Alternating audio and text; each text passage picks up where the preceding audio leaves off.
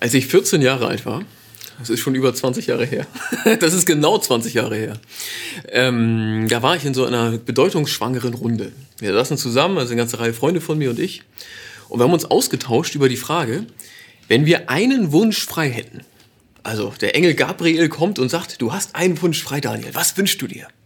Und jeder hat eine Antwort gegeben. Und einer sagte, ja, ich würde sagen, ich will im Lotto gewinnen. Und ein anderer sagte, ja, ich, ich würde mir wünschen, dass ich das perfekte Mädchen kennenlerne. Ein dritter sagte, ich möchte äh, Profifußballer werden.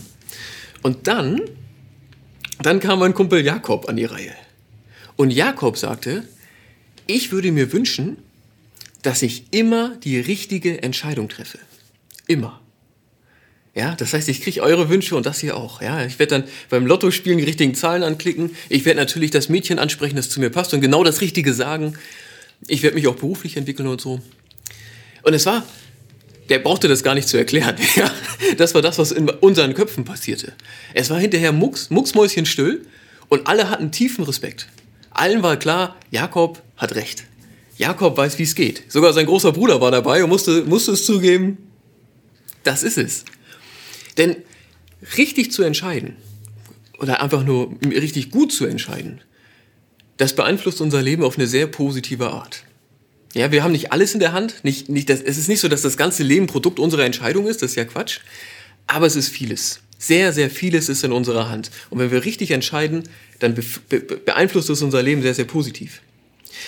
Und ich möchte, dass wir heute auf diesem Weg zu guten Entscheidungen einen Schritt weiterkommen.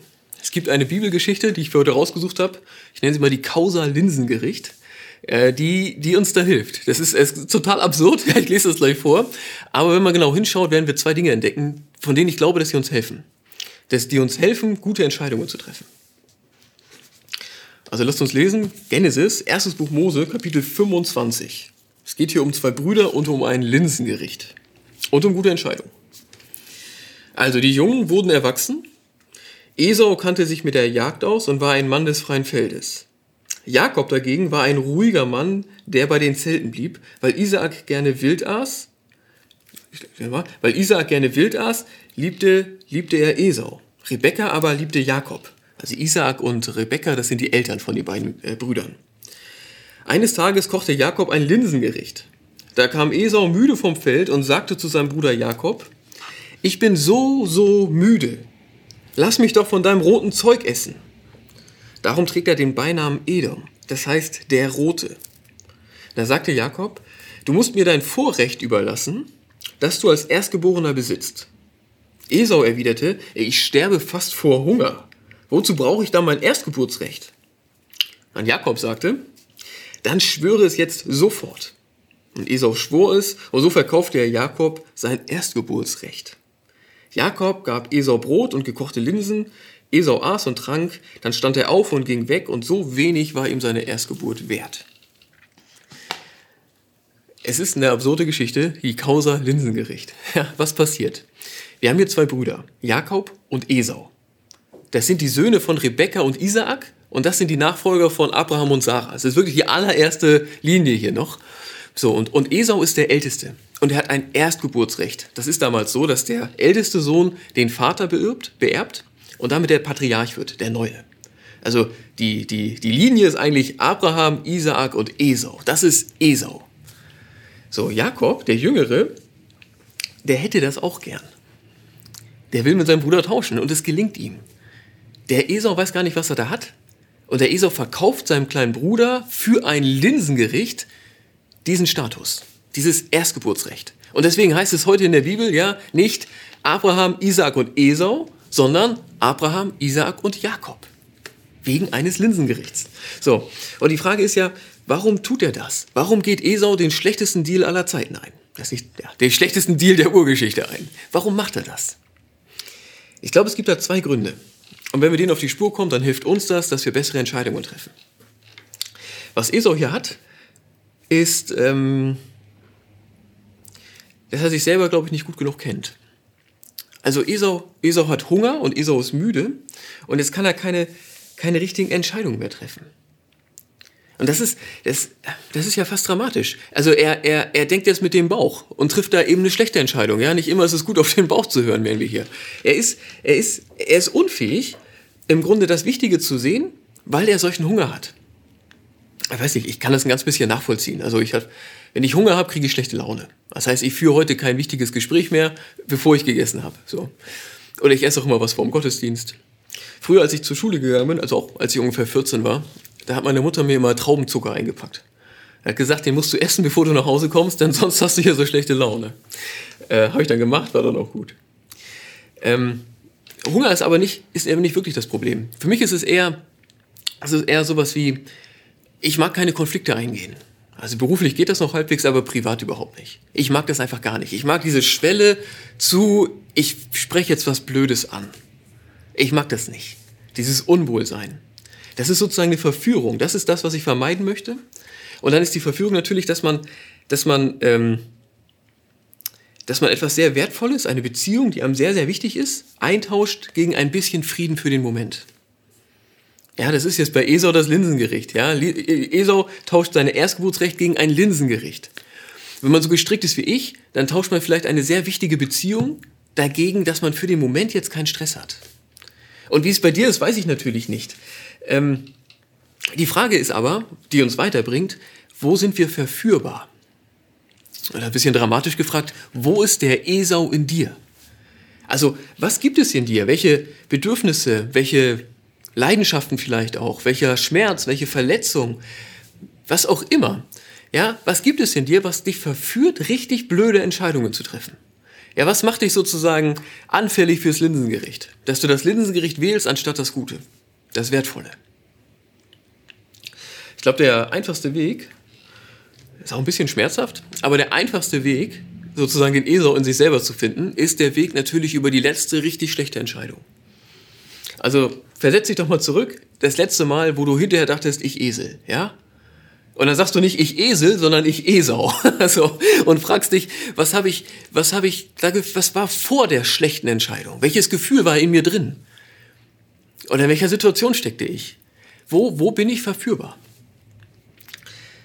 Ich glaube, wenn wir das wissen, unsere Schwächen kennen, dann können wir, da können wir da was, ich sag mal, da können wir da was drum rumbauen, dann können wir das kompensieren. Dann können wir uns selber Regeln geben, die dazu führen, dass diese Schwächen eben nicht mehr dazu führen, dass sie wichtige Entscheidungen beeinflussen. Ja, dass wir nicht das Linsengericht eintauschen gegen irgendwas Wertvolles. Bei Esau wäre das ganz einfach, ne? Also Gegenmaßnahme für Esau. Nimm Traubenzucker, bevor du eine wichtige Entscheidung triffst. Das wird schon reichen. Das ist einfach so. Bei mir ist es schon ein bisschen komplizierter. Wenn wir sagen, meine Verführbarkeit ist dieses, ich mag gerade im privaten Bereich eben keine Konflikte. Dann ist es aber zum Beispiel, also jetzt ist es also sozusagen Hilfe für mich, wenn ich mir überlege, okay, wie geht's mir damit, wenn ich in den Konflikt jetzt nicht reingehe? Wie geht's mir damit in zehn Minuten? Ja, ist gut. Wie geht's mir damit in zehn Wochen oder vielleicht sogar in zehn Monaten oder zehn Jahren? Und dann merkt man schon, boah, diesen Konflikt, der ist wirklich nicht wichtig oder eben diesen Konflikt musst du führen. Denn sonst ist die Beziehung, die richtig wichtig ist für dich, in Gefahr. Und das willst du nicht, ja? Du willst nicht ein bisschen Frieden für den Moment eintauschen gegen die Beziehung zu einem Menschen, den du liebst. Also so ein Gedankenspiel kann helfen. So ein Blick in die Zukunft. Was passiert denn, wenn ich diesen Weg jetzt weitergehe? Das kann helfen, wenn man, also man tendenziell eher defensiv ist, ja, und das ein Problem ist in, in Entscheidungssituationen. Was es bei dir ist, ähm, weiß ich nicht. Aber ich glaube, wenn ich die Frage für mich beantworten kann, wo ist der Esau in mir? Wo bin ich verführbar? Dann kann ich Gegenmaßnahmen ergreifen und dann, dann werden meine Entscheidungen besser. Das ist die erste Ebene in dieser Geschichte. Ne? Warum macht Esau das? Ja, er macht das wegen seines Hungers und es ist gut für uns, wenn wir den Esau in uns kennen. Es gibt noch eine Ebene darunter, die, ähm, ja, die gehört untrennbar dazu. Man könnte die Frage, warum tut Esau das? Warum geht Esau auf diesen schlechten Deal ein, auch anders begründen als mit, er hat Hunger. Esau sagt ja hier zu seinem Bruder, ich sterbe fast vor Hunger, wozu brauche ich da mein Erstgeburtsrecht? Wozu brauche ich mein Erstgeburtsrecht? Also der Esau, der Esau weiß nicht, wer er ist. Der Esau weiß gar nicht, was das bedeutet. Abraham, Isaak, Esau. Das hat er nicht verstanden. Er weiß nicht, wer er ist. Und wenn man nicht weiß, wer man ist, wenn man sich der eigenen Identität nicht klar ist, dann trifft man natürlich schlechte Entscheidungen, weil einem Orientierung fehlt. Oder positiver gesprochen, wenn ich mir sicher bin, wer ich bin, wenn ich das klar benennen kann, am besten in einer Minute, ich bin, zack, dann hilft mir das bei Entscheidungen. Dann wird mir das eine Orientierung geben und ich werde, die, diese Orientierung wird mir helfen bei kurzfristigen Dingen, wo ich spontan sein muss. Diese Orientierung hilft mir auch bei langfristigen Dingen. Ich glaube, wer weiß, wer, wer er ist, der trifft bessere Entscheidungen für sein Leben. Das darf man, glaube ich, genauso sagen. Wer weiß, wer er ist, trifft bessere Entscheidungen für sein Leben. Und Esau wusste das nicht und deswegen konnte er sich, hat sein Bruder ihm so leicht äh, übers Ohr hauen können. Das heißt, die Frage ist, wer bist du? Wer bist du? Ich glaube, es ist stark, wenn man das in ganz wenigen Sätzen beantworten kann. Maximal eine Minute. Wer bist du? Antwort maximal eine Minute. Das bringt uns weiter. Ich möchte dir einen Vorschlag machen, was du einbauen könntest in deine Antwort. Wer bist du? Das ist nicht von mir, sondern von Paulus. Paulus hat an die Epheser geschrieben, ganz zu Anfang des Briefes, Kapitel 1. Da sagt er, weil wir zu Christus gehören, wurden wir als Erben eingesetzt. So wie Gott es für uns im Voraus bestimmt hat. Nochmal, weil wir zu Christus gehören, wurden wir als Erben eingesetzt. So wie Gott es für uns im Voraus bestimmt hat. Esau war eigentlich ein Erbe Isaaks und damit ein Erbe Abrahams. Wir sind über Jesus Erben Gottes. Der Sohn, ja, der Sohn Gottes teilt mit uns sein Erbe. Er teilt mit uns Gottes Herrlichkeit, Gottes Heiligkeit, Gottes Ewigkeit. Wir sind Erben durch ihn. So. Und ich finde das, das ist mega groß und mega schön. Und ich glaube, dass es uns ein, ich glaube, es ist toll, wenn du diese Frage dir stellst oder gestellt bekommst, wer bist du? Ich glaube, es ist toll, damit anzufangen. Ich bin eine Erbin Gottes. Ich bin ein Erbe Gottes. Weil ich finde, dass das so eine, so eine Größe hat, so eine Schönheit hat, dass es eine Orientierung gibt. Und es gibt eine Orientierung im Sinne von, ich habe so einen Wert. Ich, ich, bin, ich bin jemand. Also, das, das ist was total Wertvolles. Es gibt mir eine Würde. So, und es gibt mir natürlich auch eine, auch eine ethische Orientierung. Es gibt auch Dinge, wo ich sage, das ist, das ist unwürdig für, eine, für einen Erben Gottes. Und man kann, wenn man jetzt eine Frage, ich sag mal, eine Entscheidungssituation hat, dann finde ich es gut, über die eigene Identität sozusagen auch von außen zu fragen. Ja, also ich, ich, ich, ich stelle mir jetzt mal vor, du sagst, okay, Erwin Gottes, ja, das ist cool, das bin ich. Natürlich.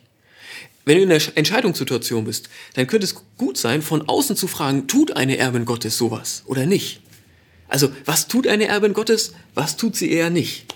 Was strebt eine Erbin Gottes an, was vermeidet sie eher? Was erträgt eine Erbin Gottes in Demut und wo ist der Punkt gekommen, wo eine Erbin Gottes sich selber schützt, weil sie sich ihres Wertes bewusst ist? Weil sie weiß, dass sie geliebt wird und weil sie sich natürlich nicht alles bieten lassen muss. Ich, ich, ich glaube, dass es oft gut ist, ähm, du merkst, ich habe jetzt sozusagen von außen gefragt, in der dritten Person. Das gibt uns oft einen anderen Blick. Wenn ich mich, wenn ich mich nur frage, okay, was bin ich für ein Mensch? Was tue ich? Was tue ich nicht? Was strebe ich an? Was vermeide ich? Dann bin ich sehr schon bei mir selber und in den Faden, die ich eh gehe. Wenn ich von außen frage, wenn ich mir sicher bin, wer ich bin, und dann von außen frage, ich bin ein Erbe Gottes, was strebt ein Erbe Gottes an und was vermeidet er? Denn ähm, das ist stärker. Das kann einem helfen, den eigenen Kurs zu korrigieren. Also, was nehmen wir mit? Was nehmen wir mit? Wir nehmen eigentlich zwei Dinge mit. Oder ich schlage dir das vor, mitzunehmen. Ich glaube, jeder Mensch hat ein System, wie er Entscheidungen trifft. Meistens kann man das nicht so genau benennen, aber jeder hat ein System. Und ich glaube, dass uns heute diese Geschichte, dieses Kausa-Linsengericht einlädt, zwei Dinge mitzunehmen und dass die uns helfen, bessere Entscheidungen zu treffen. Das erste ist die Frage, wo ist der Esau in mir? Wo ist der Esau in mir? Wenn ich das weiß, wenn ich weiß, wo ich verführbar bin, dann bin ich schon einen großen Schritt weiter. Und wenn ich dann auch noch da, ich sag mal, einen Zaun drumherum baue, ja, mir selber helfe, dass diese Verführung, diese Verführbarkeit nicht dazu führt, dass ich das Linsengericht eintausche, nehme für was ganz Wertvolles. Das ist wertvoll. Wo ist der Esau in mir? Und das Zweite, wer bin ich? Wer bin ich? Wenn ich diese Frage beantworten kann, kurz und bündig, dann gibt mir das Orientierung. Es gibt mir Orientierung in dem Moment und es gibt mir Orientierung natürlich auch für langfristige Entscheidungen. Ich finde Paulus, Paulus Vorschlag, versteht euch doch als Erben Gottes. Ich finde es maximal groß, ich finde es auch maximal schön. Amen.